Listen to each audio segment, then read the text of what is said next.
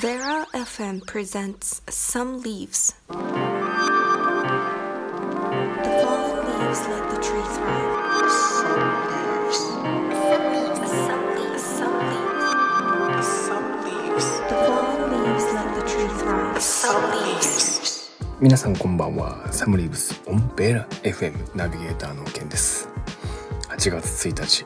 いやもう夏真っ只中皆さんいかがお過ごしでしょうかそうね。まあまあプリマベーラとしてはやっぱり7月、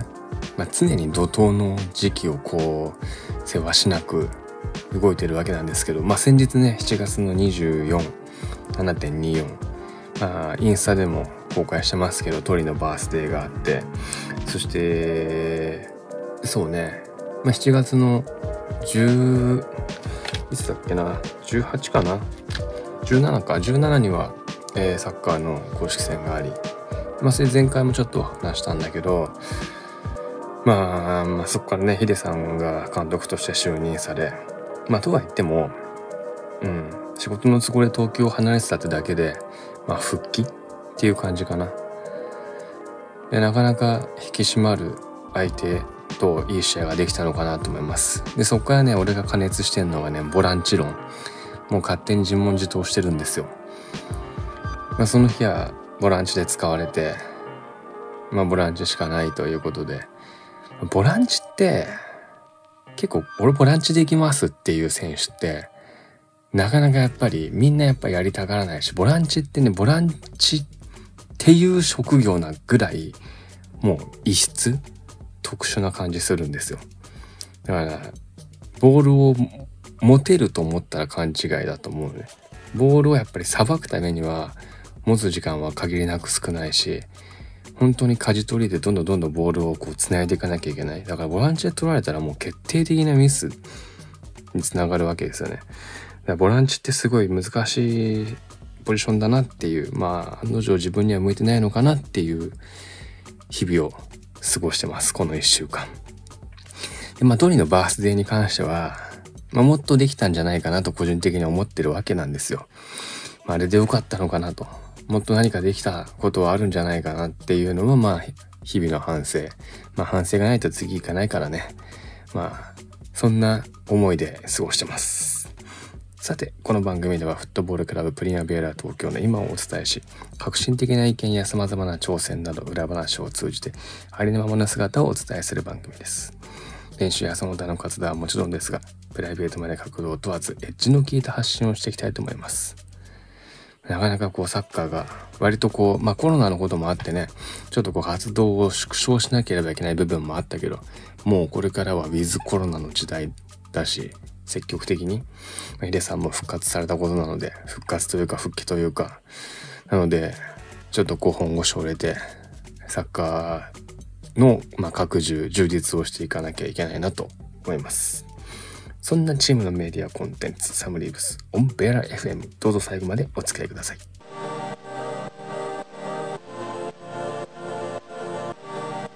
The fallen leaves let the tree thrive. This program is brought to you by Warlocks.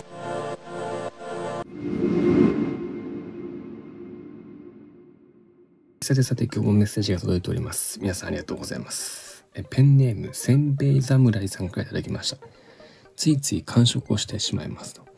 ケンさんは仕事の合間とかに食べちゃったりしますか？まあこう事務職とか OL さんとか会社オフィスの中にいたらあんまり動かないから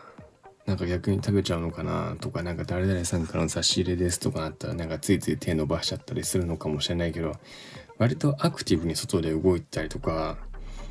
うん。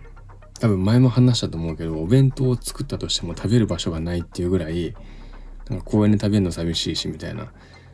あんまりこう時間がこうね、本当にバタバタっと動いてるので、多分食べてないっていうか食べないんです。これ本当に食べないんです。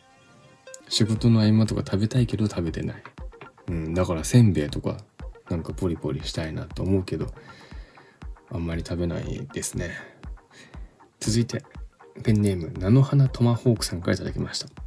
最近イライラが止まりません。思春期だからですかねとせっかくの夏休みなのにどうやってこの思いを、えーえーこの思いをぶつけたらいいのか分かりません。ケンさんはイライラすることってありますか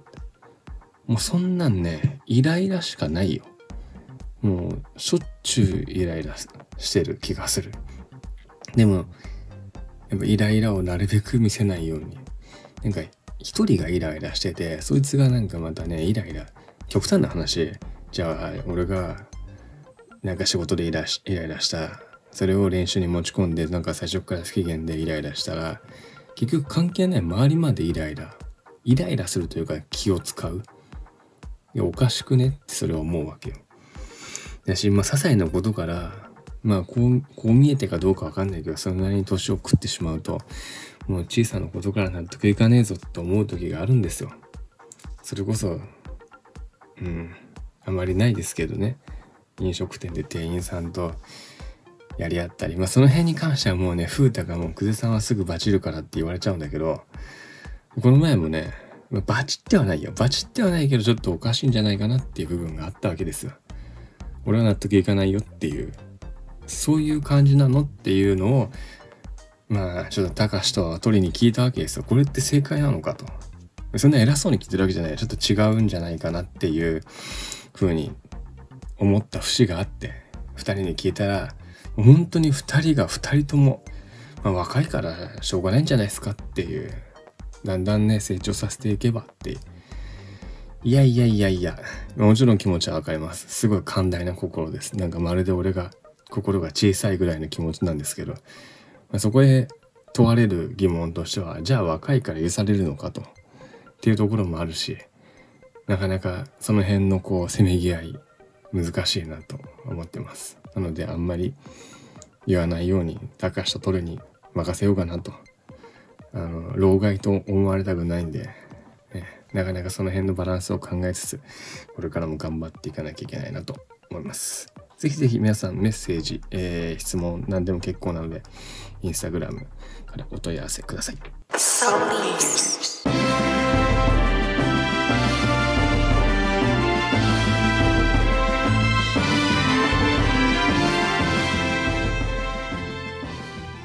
最後にクラブ情報をお伝えします。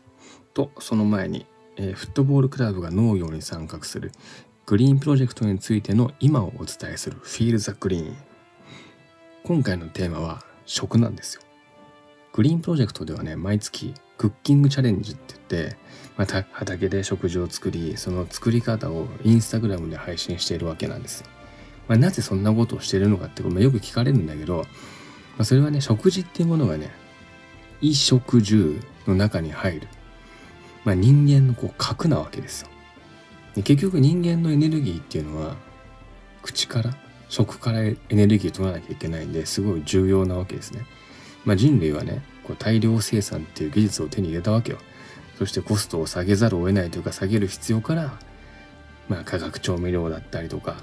が開発され、まあ、残念ながらその中にはねやっぱり人体にこう良くないものも、まあ、少なからずある。むしろ多いんじゃないかと。私たちは意識的に食を選ぶ時代に生きているわけなんです。と言ってもまあ肉は絶対に食べないとか、まあ、化学調味料入りのもの絶対に食べてはいけないとかいうわけじゃなくて、まあ、グリーンプロジェクトはね基本的にオープン。あれはダメこれはダメっていうのはもう堅苦しい食事はもう一切求めずもう常に最高の食事とはもう多様な食材を最最高の環境で食べること。なのでもうなんだろうあの畑で食べる食事ってまあ順次も順次バーガーでやってくれたけどやっぱりねじゃあその辺で食べるハンバーガーと自然の恵みを感じながらあの雄大な緑に囲まれ食べる全然違うわけなんです。ね。まあジャンクフードだって高カロリーだってまあ食べ過ぎなければいいんじゃないかなと。一応まあサッカーフットボール選手フットサルもそうだけど選手であり指導者でもあったりするのでね、ブクブク太るわけにはいかないわけですよ。まあ、最新の科学ではね、人間は五感全てで食事を美味しいと感じているっていうのがね、まあ、立証されているわけです。舌からこう感じる味覚だけでなくこう目で見る料理の色とかさ、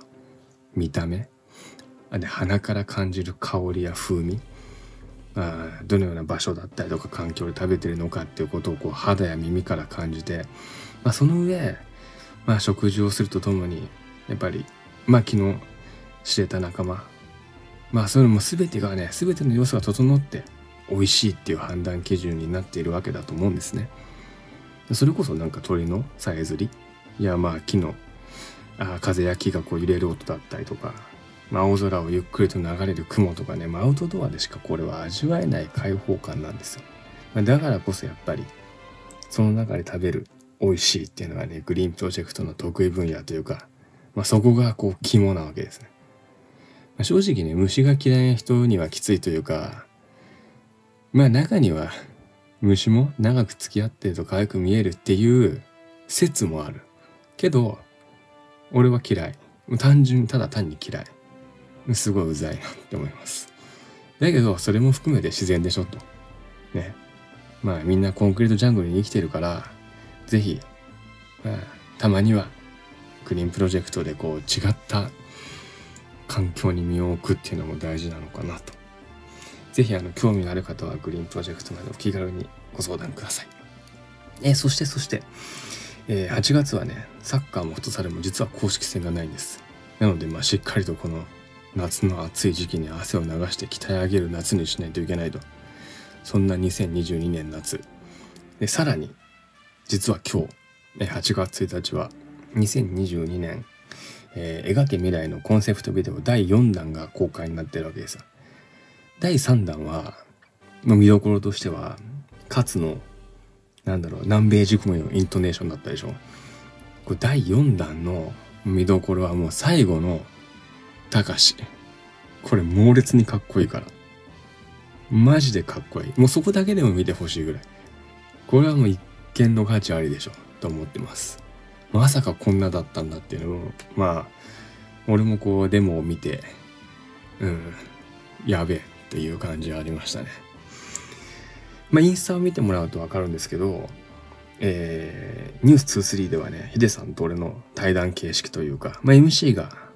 よく回してくれたなと思う。まあ、あれは本当に長いありきだなと思います。まあ、質問や投稿メッセージなど問い合わせはインスタグラムのメッセージかメール、またはサムリーブス動画にコメントする形でも結構なので、お気軽にお問い合わせください。えさて、サムリーブス、エンディングのお時間です。最後までお付き合いいただきありがとうございます。ベライフ FM サムリーブスいかがでしたでしょうか？またラジオの前でお会いしましょう。ドロービングフューチャー。お相手はナビゲーターのケンでした。グッドラック。